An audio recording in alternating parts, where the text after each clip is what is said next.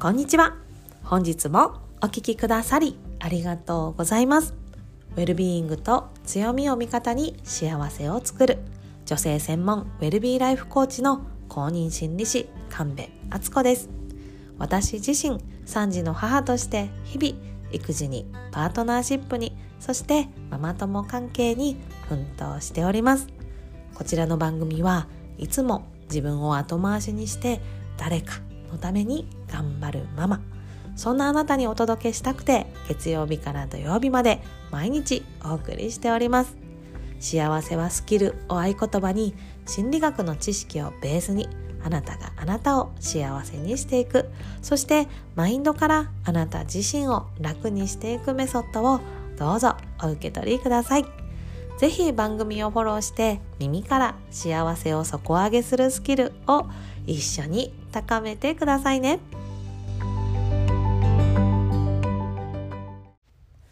はい。今日はですね、幸せになるお金の使い方5原則ということで、お金の使い方について紹介させていただきます。早速、もうその結論お伝えしちゃいますね。その5原則というのはですね、1つ目、経験に使う。2つ目、先払いする。3つ目、ご褒美に使う。4つ目、他人に使う。5つ目、時間に使う。この5つです。詳しく紹介していきますね。でこちらの5原則ですね。これはですね、ちゃんと心理学者の先生たちが、あの、いろんな研究をした結果、導き出してくださった、ハッピーマネーの5原則っていうものから紹介させていただいております。で、これのですね、研究をしてくださった先生方は、あの、また、ハーバード大学のですね、学生さんだの同期だったらしくてですね、あの、そのお二人がなんかサマーキャンプか何かで一緒になった時に、なんかお金と収入？あ、間違えたってことだ、えっ、ー、と、なんだっけ、収入と幸せの関係ってものすごく研究されてるけど、お金がいっぱいあったからいいわけじゃないよねっていう話になったらしくてですね、お金をどう使うかっていうのが一番幸せには大事だよねっていうお話で意気投合されたらしくて、そこからこの幸せになるお金の使い方っていうのを研究始め、研究を始められたんだそうです。で、本当にその先生方のおっしゃる通りで、お金って実はいくらあっても不安は消えないものらしいんですね。で、私、あの、今ですね、夫と二人で、あの、ファイナンシャルプランナーの先生にお金のコーチングみたいなのをしていただいてるんですけど、その先生もですね、おっしゃっておられました。でその先生の別のクライアントさんでもう1億円以上の資産を持ってらっしゃる方がいるそうなんですけど、その方もやっぱりお金に関しては不安がいっぱいあるそうなんですよ。1億円以上持ってても不安。となると私たち何億円持ったら安心すんのって感じじゃないですか。でも実はそのね、天井はないというかまあ人それぞれらしいんですけれども、そのね、お金の不安っていうのはただそこにお金があるだけでは払拭できないそうなんですね。じゃあどうやったらお金の不安ってね、こう払拭できたり、こう自分なりにコントロールできるのかっていうと、そこには2つのポイントがあるそうで、1つがお金が入ってくる安定的な仕組みを作る。それはね、こう、前にもお伝えしたけれども、もういつまでも自分の力で稼げるっていう、なんていうのかな、スキルとか、その収入の糸口っていうのを自分でコントロールできるっていうことと、あともう一つはですね、投資をして、まあそのね、もちろんギャンブルみたいな投資じゃなくて、その安定的に収入、あの、利利息っていうのかな？が、利息？利回り、うん、が受け取れるような、そういう長期目線の投資、安定した投資っていうのを仕組みとして持つっていうことが一つ目のポイント。で、もう一つのポイントは、これは私の大親友から聞いた話なんですけど、正しい使い方を身につけるっていうことらしいんですね。で、そう、どういうことかっていうと、この使い方をしていれば、この先何があっても私にはそんなにお金の面でのトラブルは起きないと。何があっても私はうまくその問題をちゃんとクリアできる、この正しいお金の使い方っていうのを私は知っているからっていう自信。を自分で身につけているっていうことがあれば私たちってお金の不安っていうのをうまくコントロールできるんだそうです。でね、ここでね、気になってくるのが、じゃあ正しい使い方って何ですかと。例えばね、住居費は収入の何パーセント以内にしてとか、食費は何パーセント以内でとか、娯楽費はいくらで子供の習い事は1人何万円までにしましょうみたいなそういうのが正しい使い方っていうわけじゃなくてその正しい使い方には唯一の答えってないと思うんですよね。というのがそのお家によって、まあ、使えるお金も変わってくるしそれに大事にしているものって本当に人それぞれ違うじゃないですか。まあ、もちろん家族構成でも違うけどあとは趣味だったり幸せを感じるものって大きくその何にお金を使うかって変わってくると思うんですよね。すごく学ぶことが好きな人それによって満たされる人にとってはその学びにかけるお金っていうのがすごく大事になるだろうし一方でその学ぶっていうことよりもこう体を動かして体験する例えばね毎週末朝からサーフィンに行って体をね動かす海にその波を感じながら海に漂うっていうことにすごく幸せを感じる方がいらっしゃるとしたらきっとそっちにお金をとお金を使うことの方が幸せになるしそして自分にとってこれが一番正しい使い方だっていうふうになると思うんです。そこでね今日は自分が納得して安心できるお金の使い方っていうのを自分の中でこれだっていうのをね見つけるきっかけとして幸せになる使い方の5原則を紹介させていただきたいと思います。この5原則をねご自分の生活にとか趣味とか考え方価値観に合わせるとどうなるかなって考えながら聞いてもらえると嬉しいです。じゃあね、もう一回5原則紹介しますね。一つ目が経験に使う。なんかね、こう物を買うっていうよりも、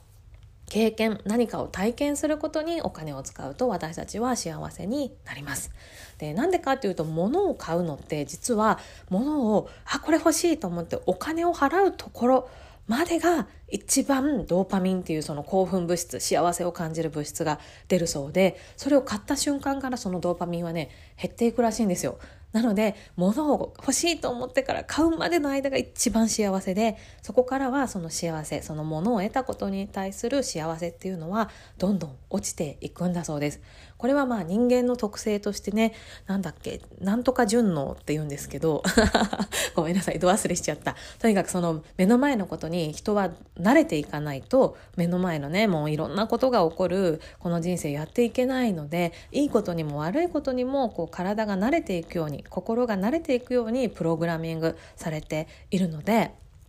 物を買った喜びっていうのにもそのものがあることにだんだん慣れていって幸せを感じることが減っていってしまう。そうなんですね。で2つ目が先払いする。これはこうね先にお支払いをしてそれからその後その支払ったものを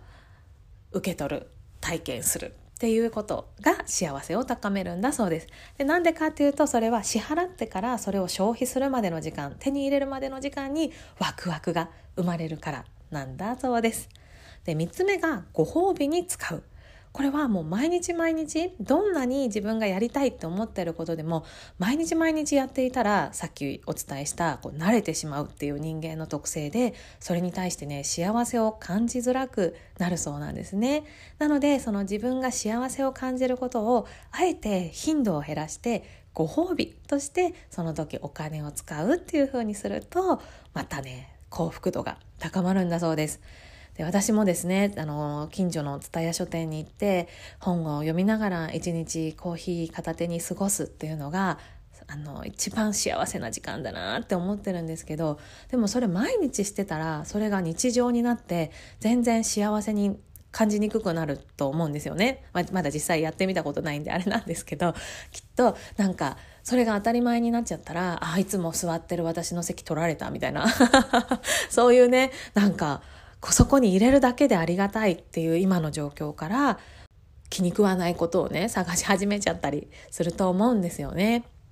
ねきっとあなたもなんかあ確かにってね 感じてくださるところあるかと思うんですけれどもそうご褒美に使うあえて頻度を減らすこれ実は幸せの秘訣です。で4つ目が他人に使う。自分じゃなくて他人に使う。これもね以前のポッドキャストで紹介したかと思うんですけど今日ねこれもアメリカかなの研究で、まあ、今から日本円で言うと2000円ぐらい。2000円ぐらいあげる、2000円あげるんで、この2000円を今日夕方5時までに使い切ってくださいってなった時に、その2000円を自分のために使った子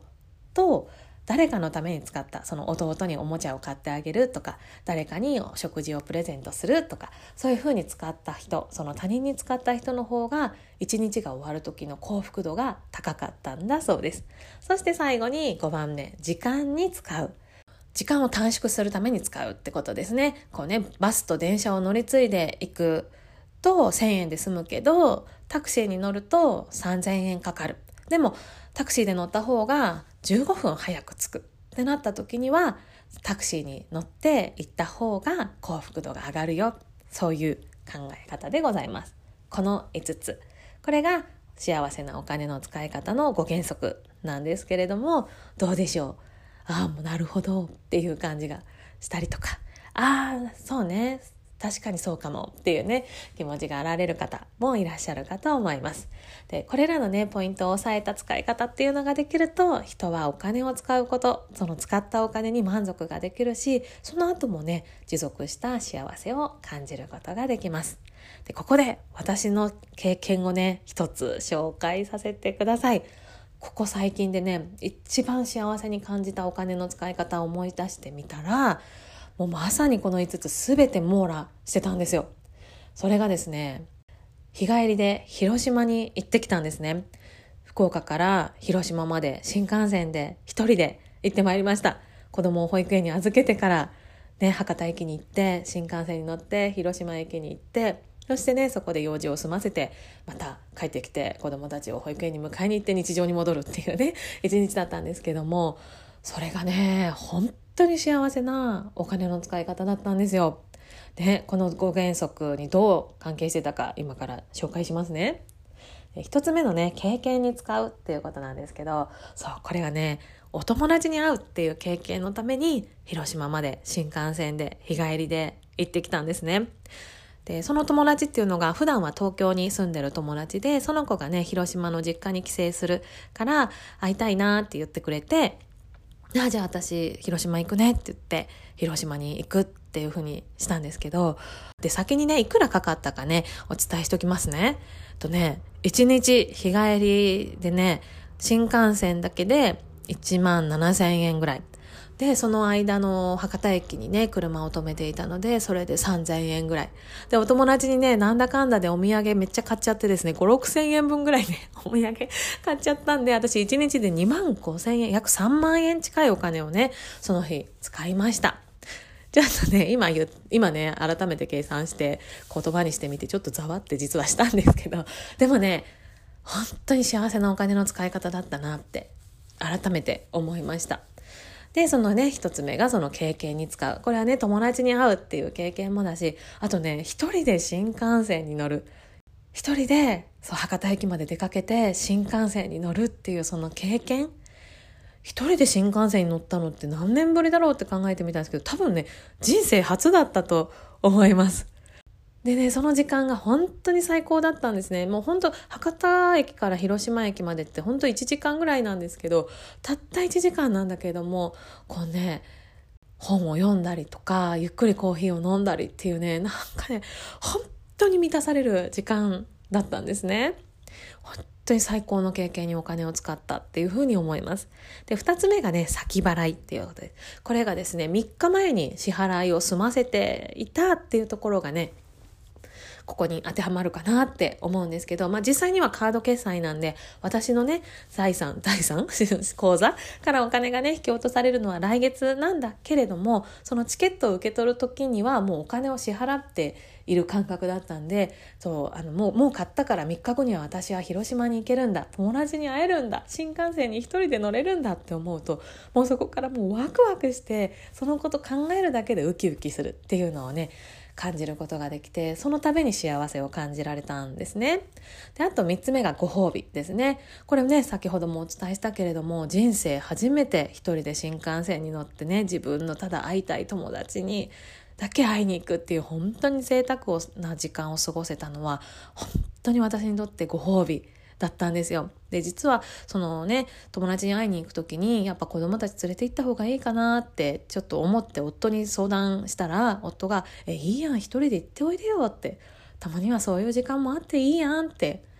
ね、まあ、これまでね、これまでの仕事してたらそんな風なね、時間の使い方できなかったんだから、そういうのもいいんじゃないって夫が言ってくれたんですよ。ご褒美だよみたいな20年頑張って勤めてきたご褒美にさ小旅行って感じで行ってきたらいいよみたいなことを言ってくれて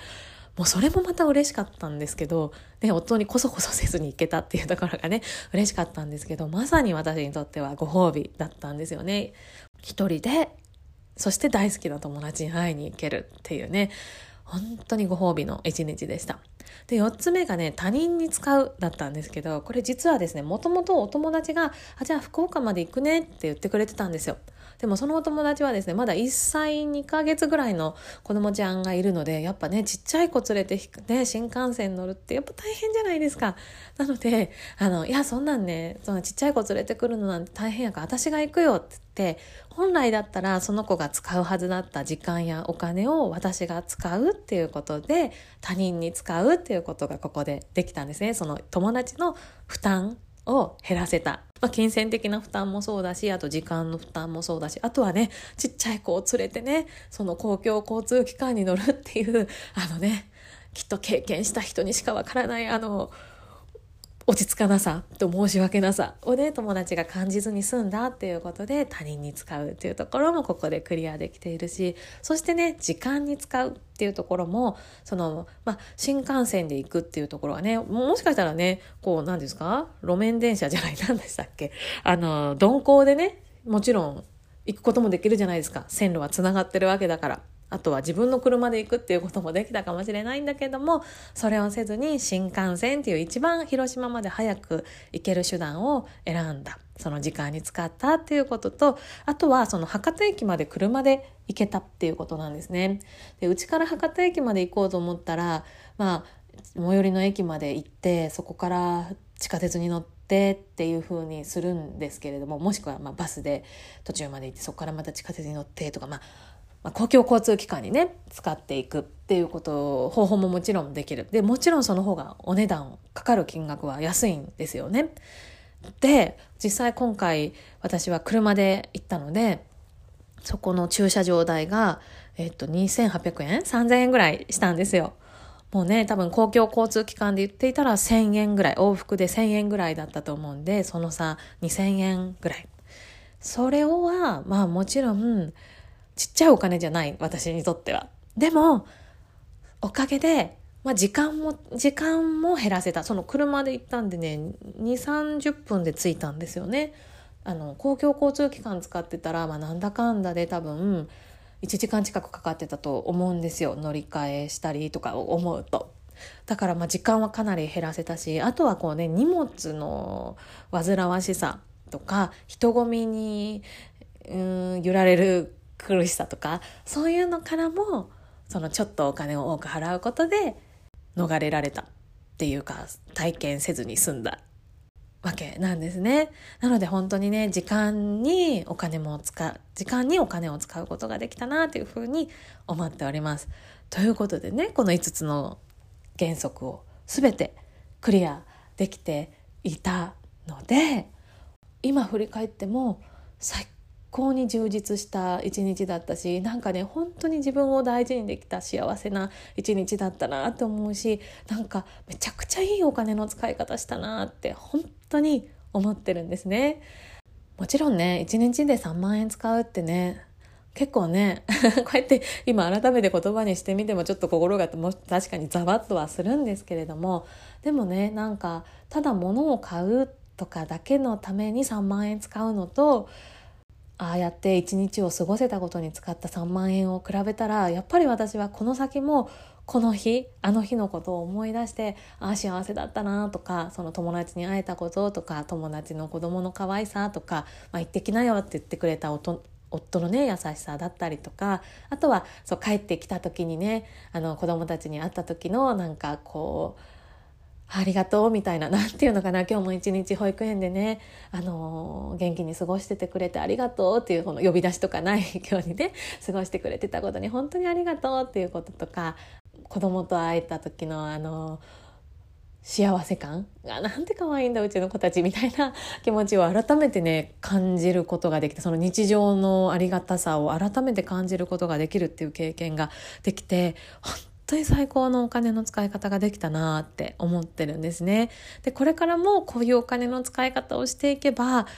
同じお金を使ったとしても、こう、心がざわざわする感じを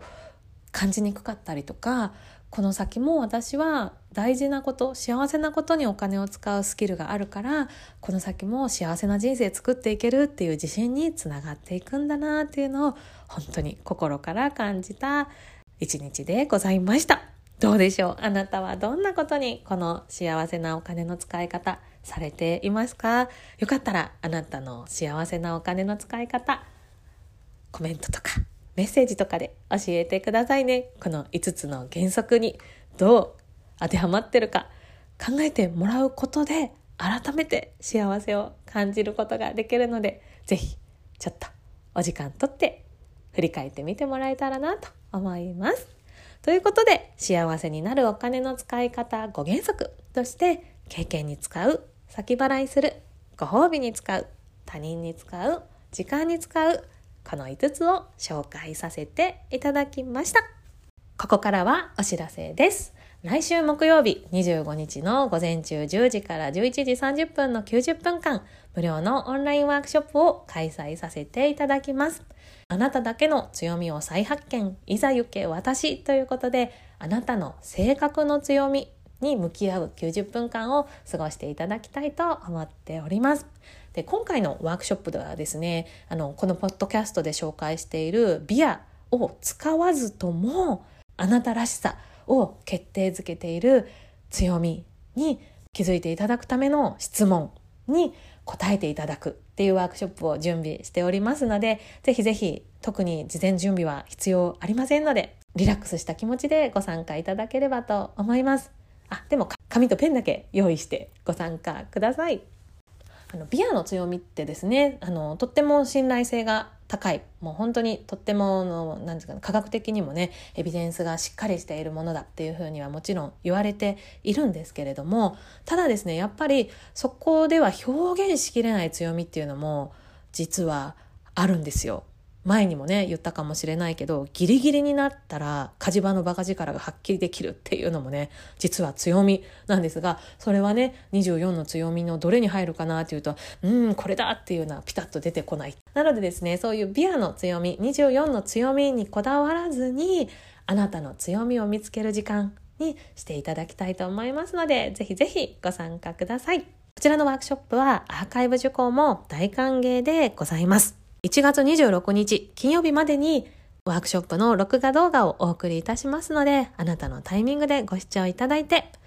あなたの強み、あなたがそこにいるだけで発揮できる強み、あなたの人生を進んでいくときに大きな大きな支えになる強みっていうのを見つけてもらえたらと思います。お申し込みはこの番組概要欄の URL からお申し込みください。アーカイブ受講の方もそのままお申し込みいただければ動画をお送りいたしますので、楽しみにお待ちください。本日も最後までお聴きくださりありがとうございました。このポッドキャストがあなたの毎日の幸せを高めるお手伝いができているようであれば、フォローやレビュー、または評価の星マークをポチッと押して、一人でも多くの女性にこの番組が届くようお力添えいただけたらとっても嬉しいです。あなたが幸せになることは社会貢献。あなたから幸せが始まります。あなたの力で、あなたにも、そしてあなたの大切な人にも幸せな今日を広げていきましょう。ではでは、また明日の放送でお耳にかかりましょう。ブルームオアシスの神戸初子でした。